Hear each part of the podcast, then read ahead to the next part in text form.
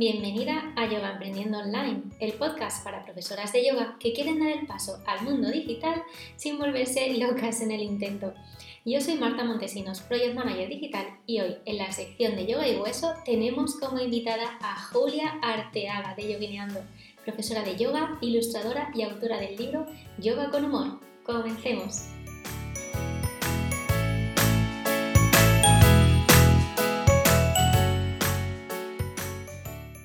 Bienvenidas a Yoga Emprendiendo Online. Hoy tenemos con nosotros a Julia de Yoguineando y que nos va a explicar un poquito cómo apareció el yoga en su vida y cómo ha acabado dando ese salto al mundo digital que muchas veces nos da tanto miedo.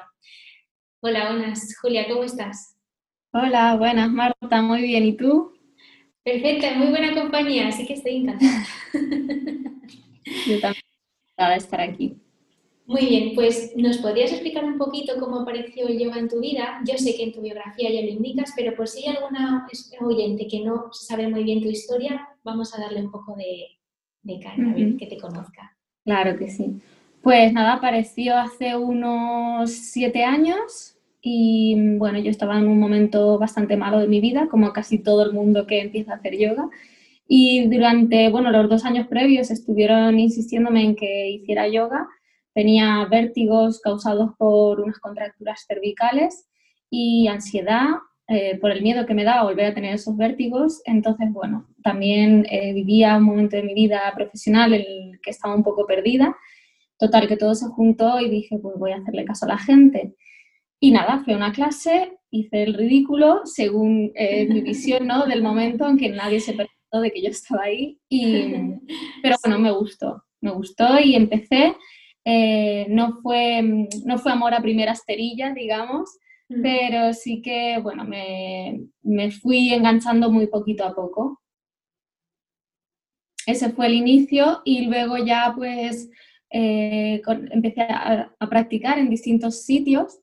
Luego, mm, cuando vi que me gustaba más y que la gente insistía en que quizá podía dar clase y tal, yo decía, ¿qué va, qué va? Si yo dar clase, yo me había prometido a mí misma que jamás sería profesora de nada porque mis hermanas lo eran, porque yo ya lo había probado y, y no me había gustado mucho.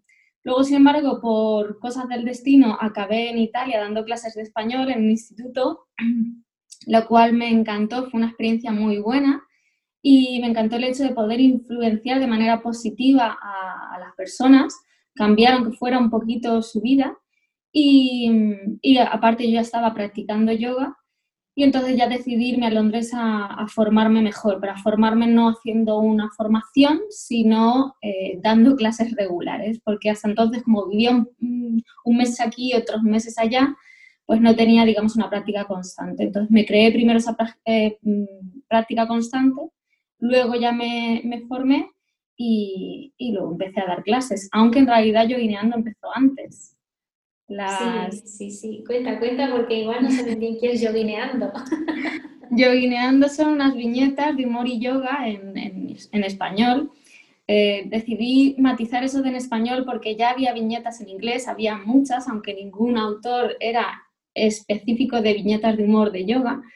Y, y, nada, todo empezó pues en Londres, donde cuando estaba recibiendo esas clases regulares yo trabajaba como recepcionista en un centro de yoga y como había momentos eh, de parón, de no hacer nada y, además nuestra jefa nos daba permiso para leer o para hacer lo que quisiéramos en, en la recepción, obviamente un poquito así escondidas, pues cogí el, el, el, laptop, el ratón de mi ordenador, de mi, de mi portátil, como es así planito, con los dedos, yo iba dibujando todo lo, todo lo que se me pasaba por la cabeza acerca de yoga, especialmente pues anécdotas que me habían pasado.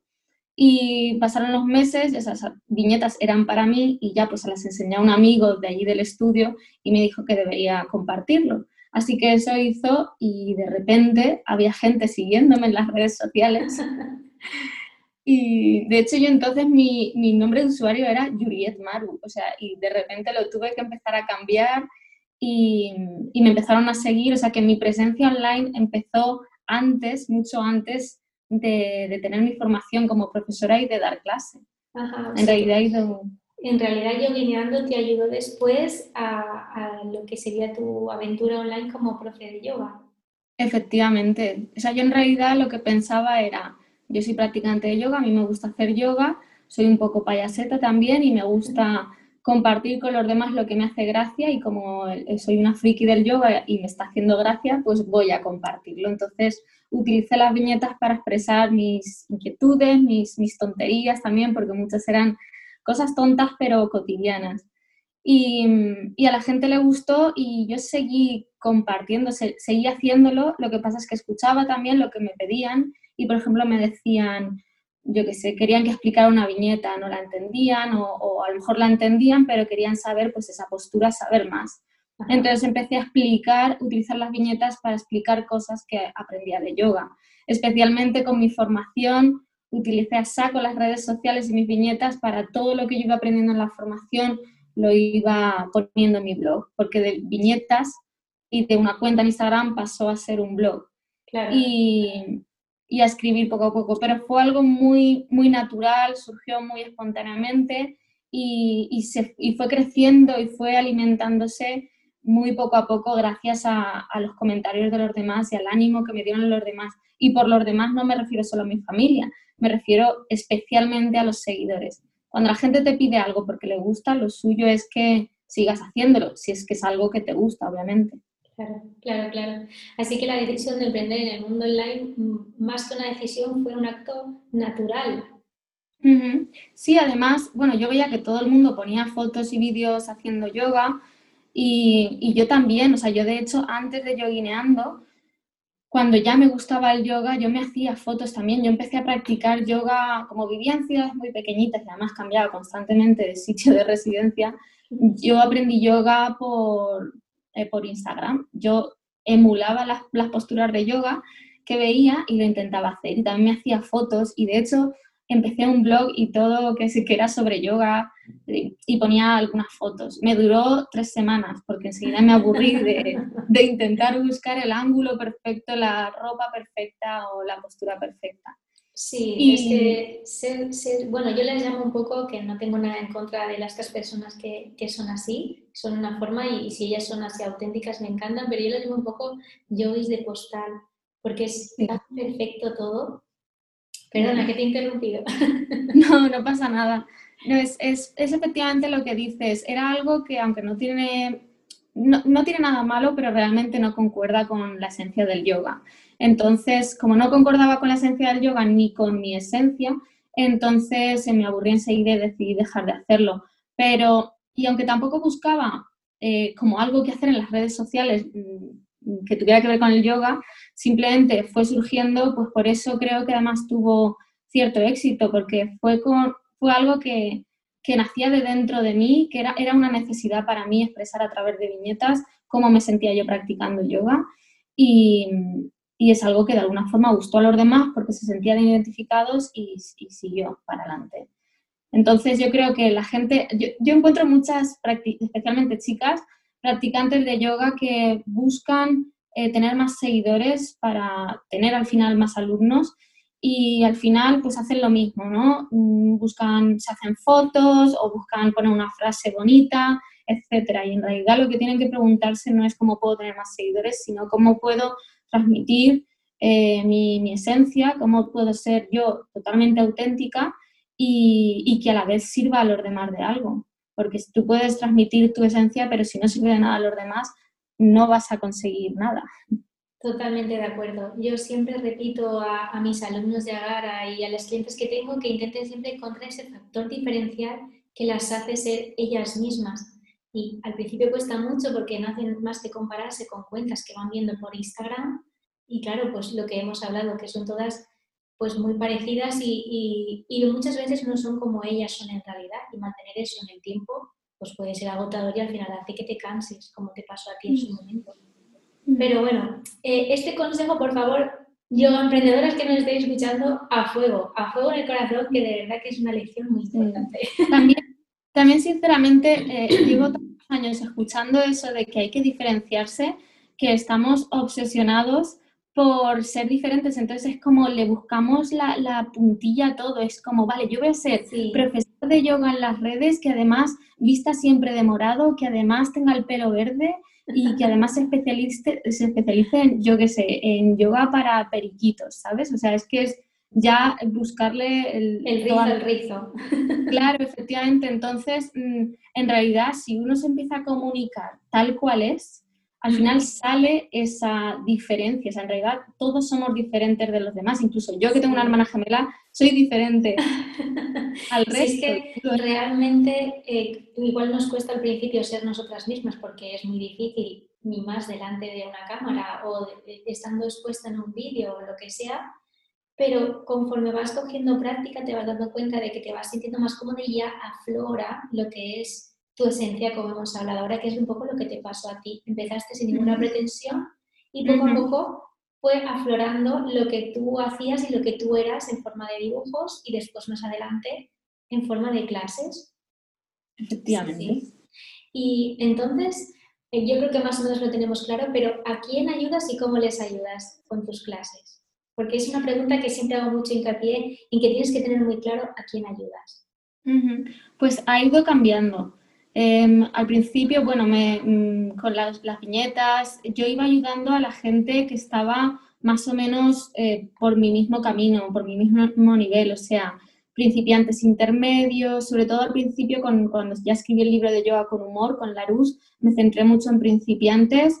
Eh, luego he ido dando tumbos un poco a, como te comentaba antes, a nivel de eh, viñetas, de calendario editorial, de, de post en Instagram o en mi blog porque quería ayudar a todo el mundo, pero luego me di cuenta que realmente tenía que enfocarme en un público en concreto y a mí los principiantes me gustan mucho, entonces eh, pues ahora vuelvo un poco a esa línea.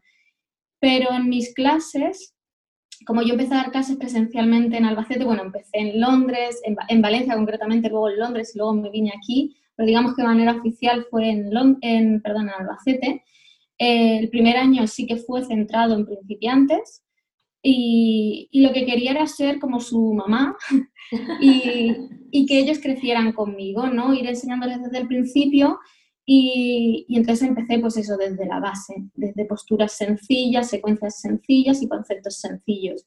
Luego el, año siguiente lo fui complicando un poco más, aunque eso sí, en septiembre cuando empezaban las clases, como siempre hay personas nuevas, tenías que revisar. Y, este año, pues, bueno, luego el, fui creciendo, ¿no? Fui eh, acompañando a esos que venían desde el primer año, pero también dando pequeñas pinceladas de lo que es el principio con, los nuevos. Y, luego también, mm, conforme ellos iban creciendo, también iba creciendo yo, porque tanto mi práctica como mi enseñanza han cambiado. Entonces yo al principio era mucho de yoga físico, tanto para practicar y para enseñar. Y ahora quiero sobre todo que eh, no tanto meterme en filosofía, pero sí en conceptos que puedan bajarse a tierra y que puedan ser accesibles, como por ejemplo eh, estar conectado con la tierra, estar conectado con uno mismo, con su frustración, con las emociones que afloran, etc. Entonces ahora me centro sobre todo en crear clases que sean emocionalmente accesibles. No, y, y créeme que ahora conforme estamos en esta situación tan distinta, con esta nueva normalidad, creo que es un aspecto muy, muy a, trabajar, más a veces que el físico, el mental, porque nos estamos viendo muy limitados en muchas tomas de decisiones, en, nuestros trabajos y en, en, otros aspectos como la cuenta al cole o otras cosas que nos hacen que nos sintamos como un poquito más oprimidos. Y, yo creo que viene súper bien el tema de que un poco trabajemos ese aspecto más mental y que aprendamos un poco a, lidiar con, porque no podemos luchar contra esas situaciones, pero sí lidiar a lo mejor de una mejor manera con ellas. Y el yoga en ese aspecto es una herramienta creo que brutal para ayudarnos. Es una herramienta brutal si se utiliza de la manera correcta, es decir, para organizar esos pensamientos, para em, saber gestionarlos, que no sean tan productivos o tan útiles o, es evitar que sean destructivos al menos, pero hay veces, si no se utiliza el yoga de la forma correcta, puede ser incluso peor, pues eso, si empiezas a compararte con los demás, mm. si empiezas a autodestruirte con pensamientos derrotistas o catastrofistas, mm, etc. Entonces, eh, bueno, como con todo, si lo utilizas bien es genial, si no, pues no. Sí, todo depende un poco de, cómo quieras utilizarlo. Sí, sí. Muy bien, y a ver, em, de algún modo, porque ya has comentado que pasaste a, clases presenciales, eh, ¿cómo fue tu paso de clase presencial al mundo virtual? Porque tú ahora mismo estás dando clases virtuales también o estás centrada en el mundo presencial todavía. Sí, yo ahora mismo estoy combinando las dos, las dos cosas. En realidad yo empecé, eh, bueno, yo daba clases presenciales y de repente vino coronavirus que todos lo conocemos ya. Y entonces, eh, desde el principio, bueno, ya antes de que cerraran todo, yo el último día se lo dije a mis alumnos, les dije, no os preocupéis que, que habrá, habrá clases eh, online. Lo que pasa es que sinceramente no me planteé muy bien cómo lo haría. Y luego con todo el chaparrón encima pues dije de cualquier manera y entonces empecé a darlas online en directo, eh, empecé a dar muchas en la misma semana. Eh, luego fui haciéndolas más separadamente, preferí luego grabarlas y, o fue una experiencia muy enriquecedora en el sentido de que saqué muchos aprendizajes de ella, pero fue ir a salto de mata, ir a, a la perro, que se dice también aquí. Entonces, em, ahora mismo ya en septiembre tuve el mes de agosto que desde que empecé a ser autónoma y dedicarme a esto no había tenido unas vacaciones propiamente dichas y me tomé agosto para, no pensar y finales de agosto para empezar a pensar. Entonces, ahora es septiembre y sigo pensando, porque realmente eh, el coronavirus nos está enseñando que eh, no solo son momentos de incertidumbre, son momentos de esquizofrenia pura y dura. O sea, hoy digo esto y mañana digo lo otro, pero es que pasado vuelvo a decir lo que dije el 7 de abril. Entonces, eh, tenemos que estar, que hacer las cosas sabiendo que podemos cambiarlas y que puede ser que cambiemos de opinión y que puede ser que Pepito también cambie de opinión. De hecho, me ha pasado incluso con mis alumnos. Yo les pregunté, ¿qué clases queréis? ¿A qué hora? ¿Y cuándo? ¿Y cómo? Me dieron una respuesta muy clara porque lo hice en forma de encuesta y luego quisieron toda la contraria. Y puede ser que el mes que viene la quieran de otra forma. Entonces, estamos en un momento de ajetreo mental y de turbulencias y decidí que al final lo que mejor me viniera a mí sería, sería lo mejor, porque si yo no estoy dando, si yo por ejemplo doy una clase en un formato que no quiero dar, al final no voy a dar la clase a gusto, por lo tanto no voy a ayudar a nadie, por lo tanto va a ser un negocio insulso y, sin sentido. Entonces, eh, pues en esas estamos básicamente. Ahora mismo doy clases presenciales, llevo mi iPad y transmito la clase en Zoom. También me, estoy eh, proponiendo dar clases solo por Zoom en otros horarios, etc. Así que en esas, pues en esas estamos, viendo a ver cómo nos adaptamos. Exactamente, al final hay que ser como un junco, súper flexible y según suple el viento allá que vamos, porque no, no nos queda otra. Y lo que tú dices, igual que nosotros escribimos en la incertidumbre, los alumnos están igual. Un día se levantan pensando en una cosa y otro día lo mismo, distinto. Entonces, es cuando vamos un poco como a salto de mata. Lo más, yo creo que lo más sensato siempre es hacerlo lo, más sencillo posible y, de ahí ya con eso tan sencillo que no nos tengamos que complicar mucho, hacer como tú dices, hacerlo a nuestro gusto, que estemos cómodas y, así la gente disfruta al final, porque nos ve disfrutar y podemos enseñarlos mejor. Efectivamente, efectivamente. Si tú, no, si tú no estás a gusto, no vas a dar una buena clase y al final no ayudas a nadie. Y para eso, o sea, en realidad estamos aquí, somos profesoras de yoga para ayudar a los demás, no para ganar dinero. Porque desde luego el que se quiera hacer rico siendo profesor de yoga ya puede inventar nuevas posturas o nuevas formas de llegar a Samadhi que, que si no, no. Que aún así esto no está reñido con vivir bien. Exactamente. El objetivo siempre vivir bien. Eso sí. Vivir bien del yoga o por lo menos un estilo de vida que nosotros estemos a gusto. Ya cada uno tiene su, definición de éxito, a dónde quiere llegar y qué es lo que quiere hacer. Pero por lo menos llegar a, donde queremos llegar y, a vivir bien, que eso es lo que, lo que importa al final. Sí, sí. Totalmente. Pues eh, una pregunta que a lo mejor, si no sé si tendrás alguna herramienta, plataforma o aplicación que te haya ayudado a trabajar, que hayas descubierto y que dijeras, ¿cómo he podido vivir sin ella hasta ahora? Pues sí, tengo varias. O sea, en, realidad mm, la gente se piensa que cuando eres profesora de yoga, eh, practicas yoga das tres clases y ya está, y en realidad hay detrás de ello un, montón de softwares, de, gente y de cosas que, lo hacen posible que, nadie se imagina. Yo sin duda, el primer año que empecé a, dar clases de yoga tenía WhatsApp para las reservas porque eh, me negué a hacer grupos fijos y porque quería darle esa flexibilidad a los alumnos, algo que este año va a estar complicado teniendo en cuenta lo del aforo, pero bueno. Y, el caso es que utilicé WhatsApp para las reservas, salía loca y también la facturación iba en un Excel, eh, los bonos de los alumnos iban en otro Excel, o sea, era, salía loca. gastaba al final mucho más tiempo administrando mis clases y mis alumnos que dando clase o disfrutando de mi práctica de yoga. Entonces dije, esto no vale la pena. Hasta que apareció la aplicación de TIM, T-I-M-P, y, y, nada, la probé. Busqué varias porque, a ver, en, Londres utilizábamos otra que se llamaba Mindbody Online y, y, bueno, estaba bien, es, pero... Y luego hay otras también, pero ninguna realmente, yo he probado varias, ninguna como TIM, además está en español y es muy sencilla, muy intuitiva y entonces, además, bueno, me encantó tanto que hicimos una colaboración. Me quitó, o sea, me ahorró de tiempo y de dinero, porque además también yo solía coger todo en efectivo porque no tenía, pues, no podía llevar datáfono. Ahora todos los pagos los hago a través de la aplicación. Los alumnos reservan cuando quieren. Si son las 3 de la mañana y quieren hacer un pago, eh, lo pueden hacer. No tienes que estar haciendo Bizum, no tienes que hacer nada.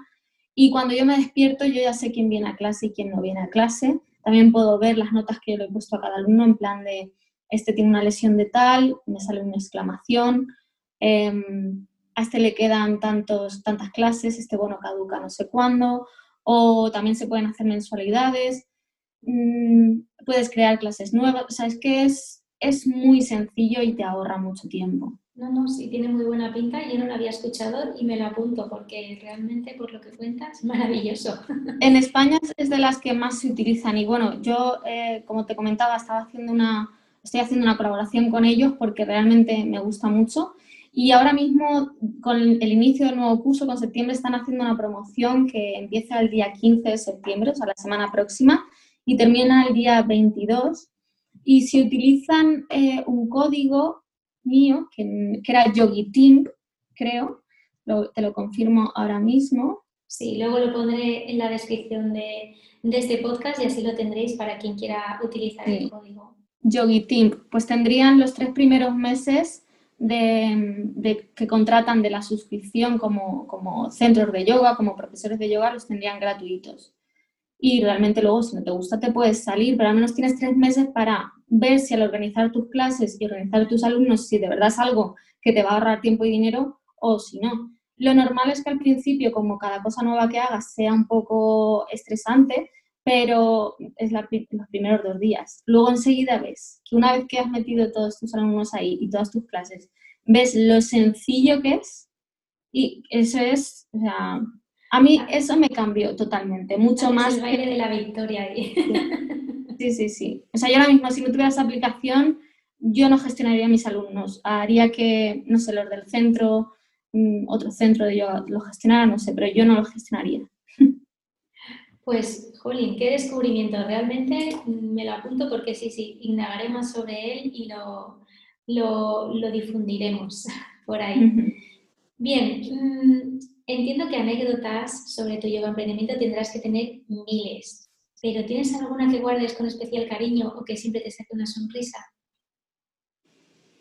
Anécdotas de yoga emprendimiento. Pues así de repente. Te pilla con la guardia baja. Sí, sí, no sé. A ver, realmente. Mm, si acaso cuando, cuando, estaba cuando ya había terminado mi formación y ya tenía claro que quería hacer, dar mis clases de yoga en Albacete, pero todavía estaba en Londres, y, pero ya estaba como organizando mi vuelta a España y mi, digamos, estreno oficial como profesora de yoga, yo estaba pues trabajando en la recepción de este estudio de yoga donde me había, había crecido como yogi, digamos, y estaba yo con mi ordenador, estaba a punto de terminar mi turno, entonces revisé mis emails entonces me llegó un mensaje de, de Larousse, de la editorial Larousse, ofreciéndome escribir un libro. como estaba ya a punto de irme, lo leí así de correprisa, dije, esto es, esto es, spam, es, algo de mentira, lo, lo, mm, lo di a borrar y, y, me fui. Pero luego en casa, conforme iba de camino a casa, decía, pero ¿y si es verdad? Y si, no sé, pero ¿por qué, ¿por qué me van a pedir a mí que yo escriba un libro? Entonces, bueno, lo, lo volví a leer, vi que además habían leído todo mi blog, habían hecho un sumario de lo que pensaban que podía ser el libro con, algunos contenidos de mi blog. Eh, hablé con un amigo que se dedica, que es escritor, y digo, a ver si puedes comprobar que de verdad estos son los editores de la luz, etc. Y nada, enseguida comprobamos que era cierto y, y salió todo para adelante. Vamos, ahora mismo va por la segunda edición y todo el libro. Pero que me pareció curioso cómo puedes eh, algo que puedes desechar al principio porque dices, es que, ¿cómo, ¿cómo, yo voy a poder hacer esto? Claro, esto es imposible, ¿me está gastando alguien una broma o...? sí, A veces no nos damos cuenta de hasta dónde podemos llegar hasta que de repente llegamos y es como, perdón, ¿es a mí? sí, sí. Qué bonita historia, sí, sí. Y por último, si tuvieras que dar un consejo a una profe de yoga que está empezando ahora en el mundo online, ¿cuál sería? Mm, mm, mm, tengo muchos. si quieres dar varios, yo he dicho uno, pero si te sientes con ganas de dar más de uno, agradecida seguro. Sí. Em, primero, no abandones tu práctica de yoga. Al principio es muy fácil pensar que las clases que das son tu práctica de yoga, porque total, practicas con ellos. Por poco que, que hagas, algo haces. Y es un error súper común de repente te encuentras a ti misma eh, estresada y sin haber nada, o sea, todo en tu vida es yoga, pero nada en tu vida es yoga porque no has practicado, eh, propiamente dicho. Segundo, no te metas eh, en 20.000 clases a la semana, o sea, ser profesor de yoga no es ser profesor de gimnasio, ni de pilates, ni de aeróbic, bueno, aeróbic se quedó en los 90, pero bueno, en cualquier, de, de, lo que sea, ¿no? De TRX, lo que sea, o sea, no dar yoga supone una energía, o sea, regalar una energía increíble que necesitas recuperar. Entonces, yo nunca he dado más de seis clases a la semana y en ocasiones ha sido, mm, ha sido hasta demasiado, pero también porque yo he estado dando clases, eh, escribiendo, dibujando, eh, haciendo mi web, o sea, me he metido muchos berenjenales. Si solo te dedicas a ello, mm, yo, yo recomendaría, que ahí va el tercer consejo, meterte en otra cosa más. O sea, dar clase y o bien algo que tenga que ver con el yoga, como yo que sé, pues escribir, dibujar, podcast, eh, vídeos, em, líneas de ropa, o sea, es que hay 500.000 cosas que puedes hacer. Pero métete en algo más para, uno, no tener los huevos en la misma cesta y dos, para no saturarte. Principalmente esos serían los consejos que... Em, ese último es muy importante. Yo lo veo mucho en que se centran cuando vienen a, mis servicios se centran mucho en únicamente dar clases de yoga y, yo también lo hablo con ellas de que si solo te centralizas en una cosa y inviertes toda tu energía, si por un casual no funcionara, no tienes nada más que te sustente y al final también mentalmente es solo pensar en una cosa y también necesitas un poco salir un poco fuera, mm. ver una visión un poquito más global ver qué otras cosas también te pueden aportar y entonces tú encima aún enriqueces más tus clases por tus experiencias fuera también de tus clases.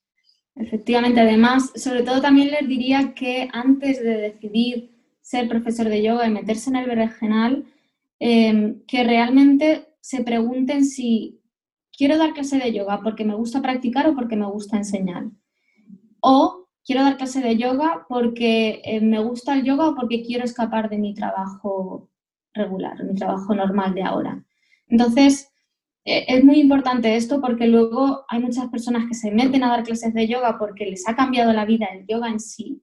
Es que dar clases de yoga también te cambia la vida, o sea, no es lo mismo la práctica que la enseñanza.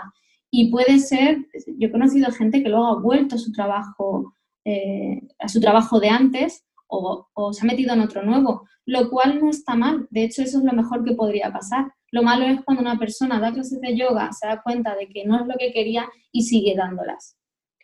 Porque ya no va a aportar valor y puede hacer hasta, hasta daño, ¿no? Sí, claro. No, es que eso se nota además. Porque se me va a meter en una espiral que va a notar la gente que no disfruta, igual alguno también puede tener alguna pequeña lesión si no está pendiente, porque ya no estás igual dependiente en tus alumnos, porque no te gusta. lo haces por pasar el rato como te pasaba con tu otro trabajo y al final es contraproducente para todos, para ti mismo porque te estarás muriendo poquito a poco por dentro y para tus alumnos porque estás dándoles clases cuando no estás puesto al 100% en ellos. Sí, sí, sabios consejos, sabios consejos.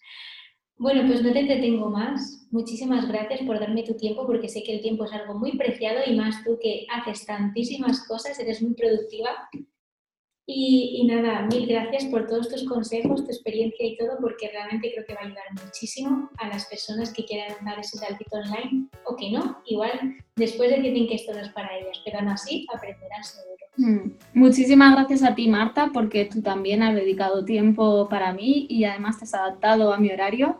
O sea que te lo agradezco un montón. A mí además me encanta hablar de estas cosas, así que cuando quieras, pues aquí estamos. Perfecto. Un súper abrazo, Julia. Otro para ti. Y así llegamos al final de este episodio. Si te ha gustado este podcast, déjame un comentario en mis redes sociales y compártelo con aquellas profes de yoga que creas les pueda ser de utilidad. Muchas gracias por tu tiempo y nos escuchamos en el próximo episodio de Yoga Aprendiendo Online, el podcast para profesores de yoga que quieren dar el paso al mundo digital sin volverse locas en el intento.